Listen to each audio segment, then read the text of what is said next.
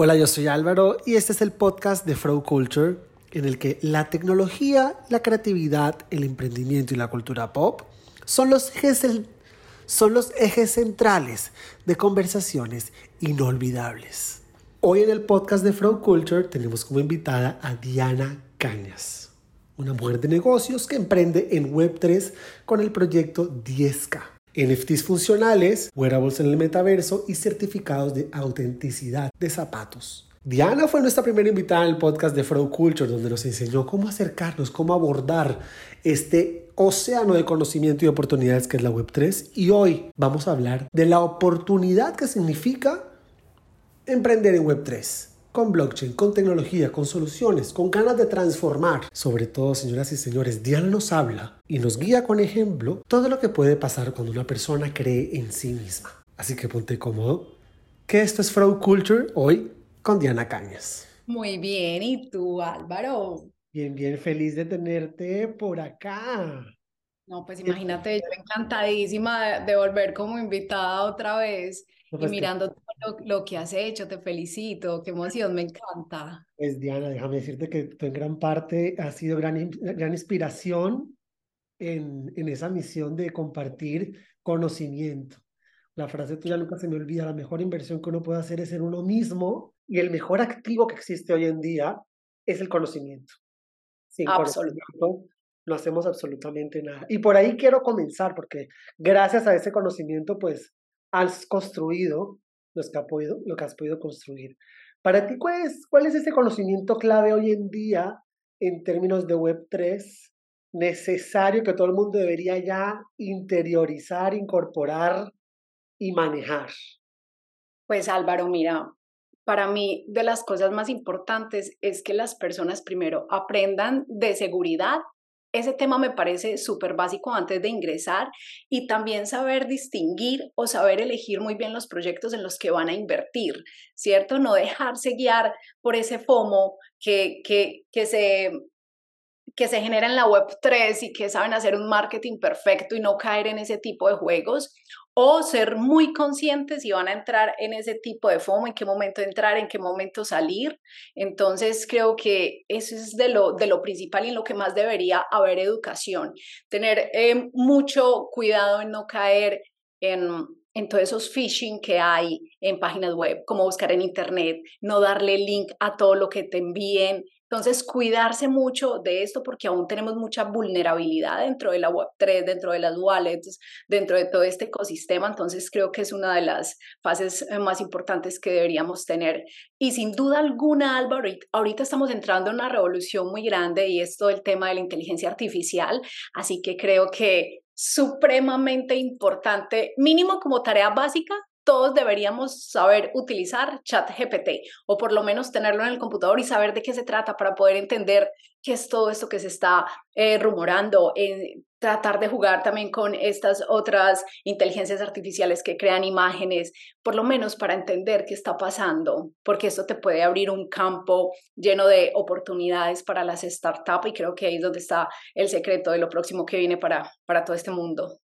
Diana ha sido súper abierta de cómo este conocimiento te transformó, cómo, cómo entraste en el mundo Web3, por no decir cripto, la Web3 es, es, muy amplia, pero también ha sido muy, muy crítica en temas de FOMO, en temas de conocimiento, en temas de, de tener nervios de acero en esto. De cómo entraste en este mundo a hoy ¿Cuáles han sido las buenas y de pronto no tan buenas sorpresas que te has llevado? Mira, creo que de esos errores que digo, creo que no los volvería a cometer, es en el no sacar rentabilidad de, de, todas estas utilidades que te deja la Web3. O sea, ese irte de holder hasta la muerte o hasta el final, creo que tampoco es sano. Y, y, y siempre cada, cada ciclo lo deja de, de, aprendizaje. Así que creo que es importante en todo, en todo este, en todo este, en todo este seguimiento en todo este crecimiento aprender a sacar ganancias.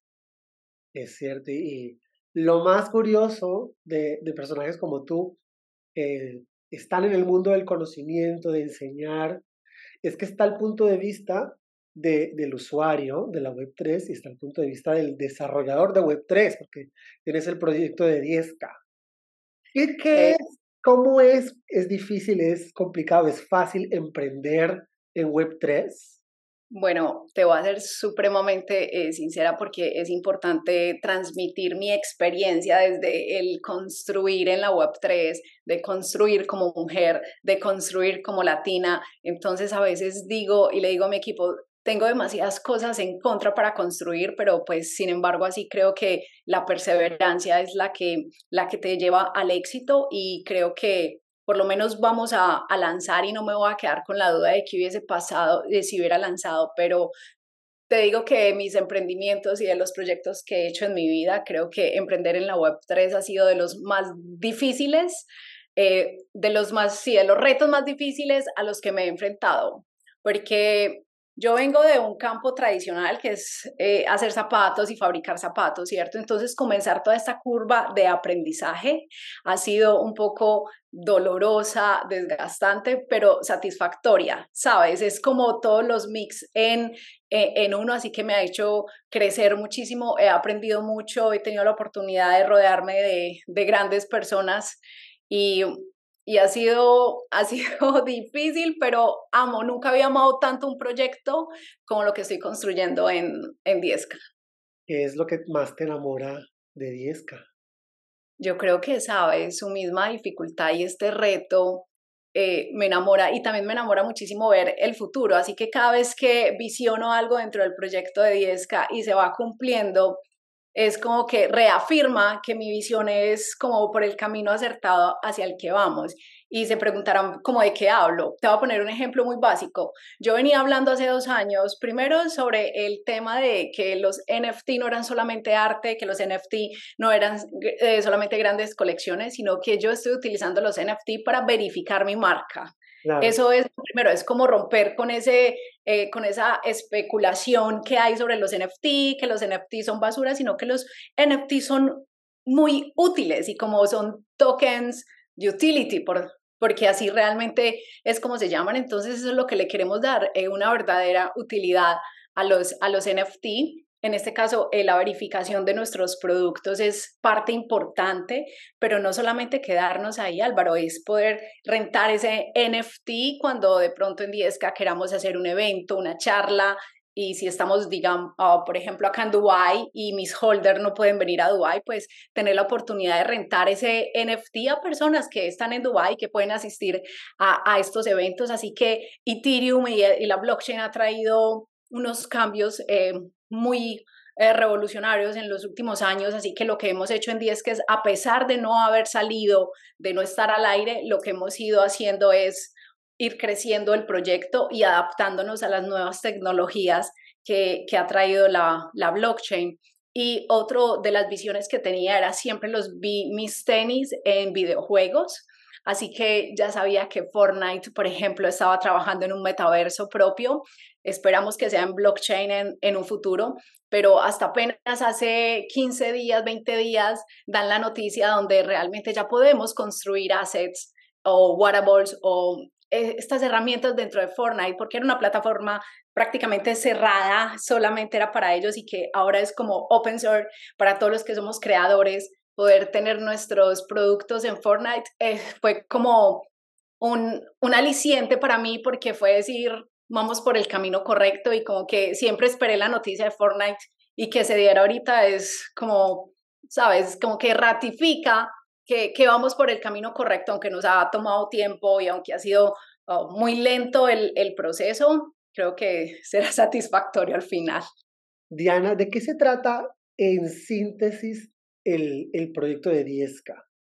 Eh, lo voy a resumir muy fácil, es simplemente productos físicos que validamos con NFT, donde tú tienes la seguridad que el producto que tú tienes es original y que si va a llegar una copia de China o alguien más nos va a replicar, pues al estar eh, con trazabilidad en blockchain es imposible que otro producto sea original. Así que cada producto va a venir contramarcado y va a tener ese sello de, originalidad que es muy importante no solo para 10K, sino para todas las marcas de, del mundo poder verificar sus propios productos y acabar con el tema de la falsificación. Y, lo, y, lo, y la segunda fase es darle utilidad a estos tenis o a estos accesorios físicos, convertirlos en digitales y, y darles utilidades dentro de los diferentes metaversos. Eh, usabilidad, entonces tienes tus tenis en tu casa con los que puedes salir a caminar, pero eh, también los tienes digitales, entonces puedes caminar en Decentraland con los mismos tenis, puedes ir a Sandbox con eh, la misma versión de tus tenis, pero en Sandbox, lo mismo, estamos, muero por entrar a Roblox y ahorita construir en, en Fortnite y que puedas tener tus tenis digitales en todas las versiones, porque... Mm, seguramente alguien va a estar dispuesto a comprártelos porque haremos eventos y esa es la idea dentro de estos mundos, quizás generar un concierto en Fortnite y que solamente puedan ingresar los avatar que tengan las prendas de 10 ¿sabes? Entonces, creo que crear marca tanto en el mundo real como dentro de la Web3 es realmente como lo que me apasiona y es la visión que veo a futuro. Entonces es darle usabilidad en todos los, los mundos. Diana, esta es una industria de creativos, de, adversidad y de infinidad de nos. En Web3 y en las industrias creativas, en la palabra no la, la tiene todo el mundo tatuada como en algún lugar. Pero si algo tiene esta palabra es que enseña un montón. ¿Cuál es ese no que a ti te ha enseñado más en tu carrera de, empresaria, de emprendedora? No, mira, a mí todos los no me han enseñado un montón, pero cuando a ti alguien de tu equipo te dice no, sabes, esos, esos duelen, e, esos no duelen mucho porque tú crees que con las personas con las que inicias vas a terminar el proyecto, ¿cierto? Y hay personas que te abandonan en la mitad del camino o que quizás dentro del equipo no, no están viendo la visión o, o dicen como que esto es muy largo y no va. ¿Sabes? Entonces, esos no de, de, mi propia gente me han hecho más fuerte y resiliente, ¿cierto? Entonces, pues simplemente lo importante es que los líderes no nos rindamos y vamos a ir hasta el final. No puedo garantizar que 10K será un éxito, aunque estoy no, siempre digo, no, no poder repetir eso, pero va a ser un éxito.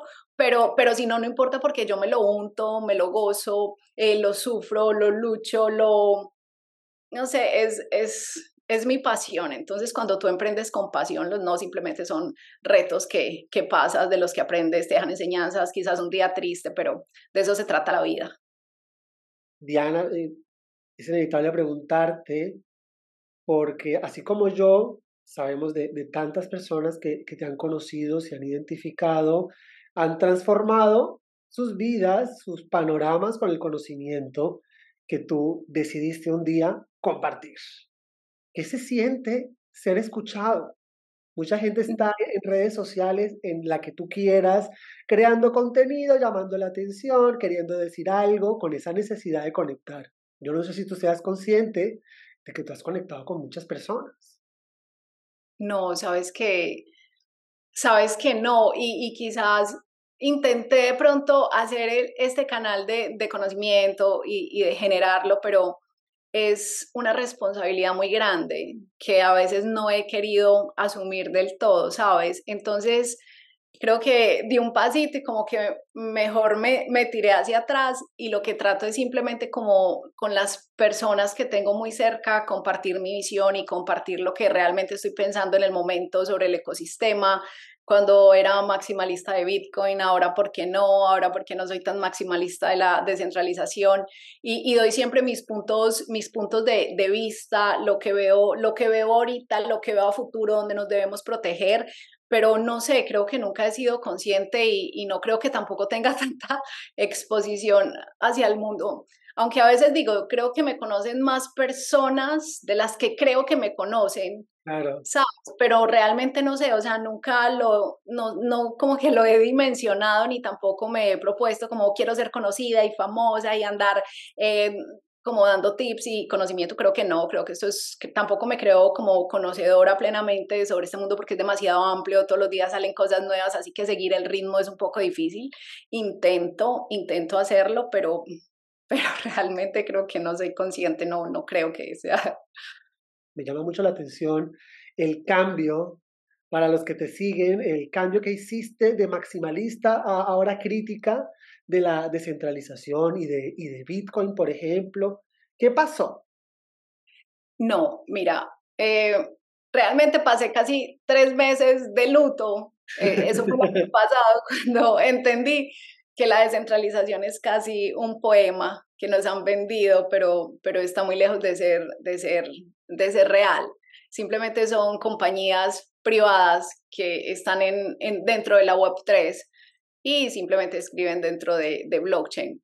Eh, a excepción de, de, Bitcoin, pero no es que esté en contra de Bitcoin, ahora no sea maximalista, bueno, soy tan maximalista, lo que pasa es que creo que con Bitcoin tenemos que tener mucha responsabilidad, igual que con todas las cripto, ¿cierto? Entonces creo que ha habido un desconocimiento o una mala interpretación, por ejemplo, de personas que creen que Bitcoin es anónimo. Y siempre hago la crítica, por favor, Bitcoin no es anónimo, es seudónimo. Y lo único que estamos haciendo es escribir en un libro de contabilidad público porque es inmodificable, así que todas las transacciones están completamente rastreadas, dibujadas, escritas.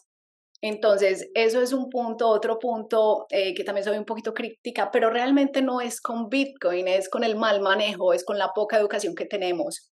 Eh, ¿Cómo es posible que existan Bitcoin hot y no haya un youtuber hablando y alertando a las personas de que existen Bitcoin o vienen de wallets que están rastreadas y tachadas y que quizás en el futuro con una regulación estricta, cuando tú quieras cambiar ese Bitcoin por un bien o un servicio, porque creo y dudo que alguien quiera ser holder de Bitcoin por siempre, en algún momento vas a querer sacar rentabilidad, vas a querer cambiar ese, ese dinero para comprarte un carro, una casa, para comprar algo y cuando te digan a ti, simplemente envíame el equivalente a un dólar y vamos a hacer un chain análisis de tu Bitcoin y qué sorpresa te llevarías tú si te dicen, ay, lo siento Álvaro, eh, no podemos recibirte de tu Bitcoin porque viene de una wallet hot o está tachado. Entonces, hay mucho desconocimiento, entonces ese ha sido como, como un poquito mi lema, el de generar conciencia, hay que ser eh, responsables a la, a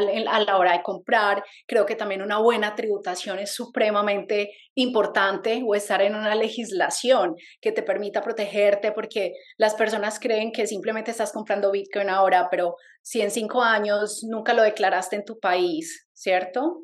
Entonces, para, para para eh, los entes reguladores tú no tienes criptomonedas, entonces tú no puedes salir en cinco o en seis años a decir que simplemente ya eres millonario por cripto cuando nunca las declaraste, ¿cierto? Entonces vas a asumir penalidades, vas a, asumir eh, riesgos de que de pronto te cataloguen en, en una actividad ilícita por no haberlos declarado en su momento. Entonces, mi invitación es a ser un poquito más conscientes, un poquito más responsables en lo que se está haciendo y tener un poquito más de educación tributaria y financiera para este eh, tipo de trabajos. Ahorita está llegando, por ejemplo, en nuestro país, en Colombia, eh, citaciones de la Diana, personas que movieron en el 2019 ventas de Bitcoin a través de de local Bitcoin, ¿cierto? Muy posiblemente va a pasar también lo mismo con Binance. Entonces llegan multas retroactivas desde el 2019 y son temas de los que no se hablan y que la gente cree que esto es como un deporte.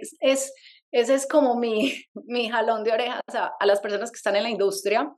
Y adicional a esto, bueno, el chain analysis me parece básico, me parece supremamente, mira, sabes, creo que en Latinoamérica debería haber una compañía porque pagar solo una licencia para hacer chain analysis es demasiado costoso, pero una, una empresa podría eh, prestar este servicio y antes de que tú vayas a comprar tu cripto, pues puedas hacer un chain analysis y saber si desde esa wallet puedes recibir y vas a estar tranquilo de que el Bitcoin que viene, pues viene, viene. Entonces así, Álvaro, hay muchos detallitos en los que, de los que nadie habla. Diana, si, si nosotros pudiéramos crear para todos los colegios la, la clase de educación financiera Diana Cañas, ¿qué enseñaríamos en esta clase para evitarnos el 80% de los problemas financieros que tenemos todos hoy en día, que nadie tiene ni idea cómo pedir un préstamo, ni cómo declarar renta, y mucho menos de un chain análisis a la hora de, de comprar Bitcoin. No, mira Álvaro, la riqueza comienza eh, en el interior de uno. O sea, uno primero tiene que ser rico en, en, en, mente, en espíritu, en creértelo, en no tenerle miedo a la abundancia, en no tenerle miedo al dinero, en entender que es energía. Entonces yo creo que es básico eh, enseñar desde pequeños a los niños en creer en ellos mismos, en creer en sus sueños, en, en que el dinero no es malo, ¿cierto? Y quitar un poquito ese, ese tema de porque está muy tachado. Yo recuerdo y siempre lo digo, en el colegio me llamaban a ponerme quejas de mis hijos pequeños porque Jacob hablaba de Lamborghinis y de carros y yo digo, o sea, el problema es mi hijo, el problema es el colegio, o sea, ¿cuál es el problema que un niño sueñe con un carro que le hace ilusión y que no tiene nada de malo. Entonces creo que el principio de la abundancia es eso, es dejar de, de tenerle miedo el creer en nosotros mismos y pues no todo el mundo tiene que vibrar de la misma, de la misma manera, ni, ni el dinero tiene que medirte en nivel de sueños, ¿cierto? Eh, pero simplemente tenemos que educar a los niños para que crezcan seguros y que puedan ir por eso que sueñan, que aunque las personas te digan que es imposible, pues nada es imposible si tú realmente lo quieres lograr y lo quieres conseguir. Diana, ¿cuál es tu palabra favorita? Mi palabra favorita. Bueno, tengo varias, siempre hago mantras, tengo cinco. Dímelas. Que siempre digo, soy hermosa, soy poderosa, soy inteligente, soy billonaria, soy feliz y soy libre. Si fueron cinco, no me fui. ¿Cómo te dicen, Diana? ¿Cómo me dicen? Sí. Te dicen Doña Diezca, te dicen Dianita, te dicen Diana. Tengo varios, todo depende del nivel de confianza. Desde niña siempre me han dicho pera, mis primos y mis amigos muy, muy cercanos. De niña me dicen pera, pero esto lo sabe muy poca gente. Las personas que trabajan conmigo generalmente me dicen Doña Diana y, y mis amigos cercanos pues eh, simplemente Diana y algunos amigos que me estiman un poquito o mucho, algunos me dicen también Queen, Queen, sí, generalmente me dicen hola Queen. Diana, cuando hablamos por, por primera vez, eh, fuiste muy abierta y enfática en tu fascinación con los metaversos y cómo van a transformar eh, la interacción que tenemos con la tecnología, desde una llamada de teléfono hasta incluso ir a cine. Hoy hemos hablado de no solo de cripto, sino de, inteligencia artificial y cómo sabemos que ha existido toda la vida, pero digamos que cada vez la tenemos más aquí eh, en nuestro día a día. Sí. ¿Es posible imaginarnos una web 4? ¿Cómo crees que fuera la web 4 si la web 3 está llena pues de todo esto? Creo que nos iríamos hasta una web 5 eh, totalmente inmersa. Creo que en un futuro quizás poco tengamos que salir a la calle y estemos interactuando casi como avatar dentro de nuestro mundo y no sé si quizás existirán dispositivos o o elementos que te hagan, bueno, creo que ahorita ya hay algunos y te pueden hacer sentir los olores, vas a sentir que, que te tocan, eh, entonces va a ser una interacción distinta y creo que también vamos a estar interactuando con esta inteligencia artificial, así que creo muy posiblemente en el amor entre máquinas y personas. Creo que va a haber una, una fusión de eso y creo que la Web 4 o Web 5 me la imagino un mix entre los seres humanos y la inteligencia artificial. Diana, ¿se te alcanzó a pasar por la cabeza que estos serían los tiempos que, ibas, que íbamos a vivir todos? Esta, esto se hace, lo que estamos viviendo hoy se acerca a la idea que alguna vez tuviste de, de futuro. No, realmente creo que, que pensé que no me iba a tocar vivirlo. Creo que apenas estamos en un inicio y estoy tratando de, de dimensionar lo, que viene. A veces cuando hablo con mis amigos como que me, me tildan un poquito de, de, medio loca, conspiranoica, pero, pero a medida que tú entiendes un poquito de geopolítica, a medida que entiendes lo que realmente están haciendo los gobiernos, realmente lo que está pasando, dices como, vamos muy acelerados y la gente a veces no lo, no lo está notando ni se está dando cuenta, pero eso está creciendo a niveles eh, inimaginables. Eh, el tema de la inteligencia artificial y los alcances que ha tenido los últimos meses es simplemente abrumador. Así que esto es solamente el comienzo y el inicio, así que creo que esta cuarta revolución, como lo decía el Klaus Schwab, eh, va a ir mucho más rápido de lo que nosotros mismos creemos o imaginamos. ¿Qué tan tecnológica eres, Diana, en tu día a día? Eh, cero. Realmente soy muy nómada no, o normal, tampoco soy tan ni tan estudiosa ni tan llevada a la tecnología, simplemente creo que tengo una buena visión y cada vez que leo o estoy en artículos y en noticias, pues trato de, entender lo que está pasando y simplemente adaptarme muy rápido y adaptarlo rápidamente al proyecto de lo que estamos haciendo. Así que todos los días tengo una idea nueva y algo que hay que agregarle al proyecto. Entonces ahí es como donde realmente sí me creo o, soy un poquito tecnológica y lo adapto, pero solamente al, al tema del proyecto de Diezca, porque también venimos con unos avatar que estamos creando para la comunidad, pero será la fase final del, del proyecto, así que no sé si faltará un año o quizás dos años para lanzar esto, pero mi visión de los avatares es crear entre las rarezas que tienen, además de su aspecto físico y sus prendas de vestir, es también generar eh, personalidades. Entonces van de,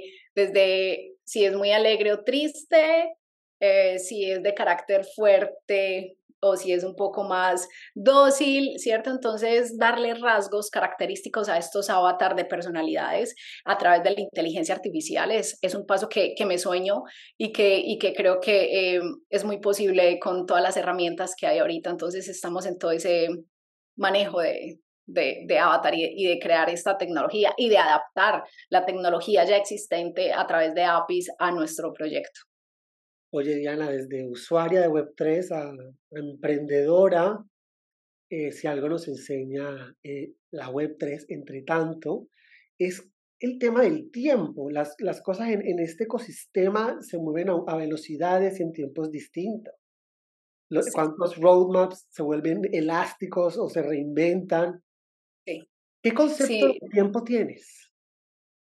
Mira, el tiempo dentro de la Web3 es demasiado relativo, corre demasiado rápido, hay gente demasiado eh, profesional y, y, acelerada creciendo en, en, este ecosistema, así que a veces también resulta un poco abrumador y tú mismo te tienes que controlar, porque definitivamente no puedes adaptar toda la tecnología ni estar en todos los nichos de todo lo que, de todo lo que sale, ¿cierto? Entonces hay que estar como muy conscientes de, del propósito que tenemos, sobre todo yo trato de manejar, y es como mi polo a tierra, el propósito que tengo en, en Viesca, que es mucho más profundo que el dinero o que esto sea un éxito. Entonces creo que también eso es parte de la, de la, de la motivación que tengo y el no dejarme eh, llenar ni, ni de ansiedad ni de nada, pero sí soy muy consciente de que como el tiempo y la tecnología corre tan rápido, es muy importante que en el proyecto o en los que estén construyendo estén adaptando y modificando constantemente su proyecto y creo que ha sido el secreto de Diezca y lo que nos ha tenido vigentes ahorita en la etapa en la que estamos es que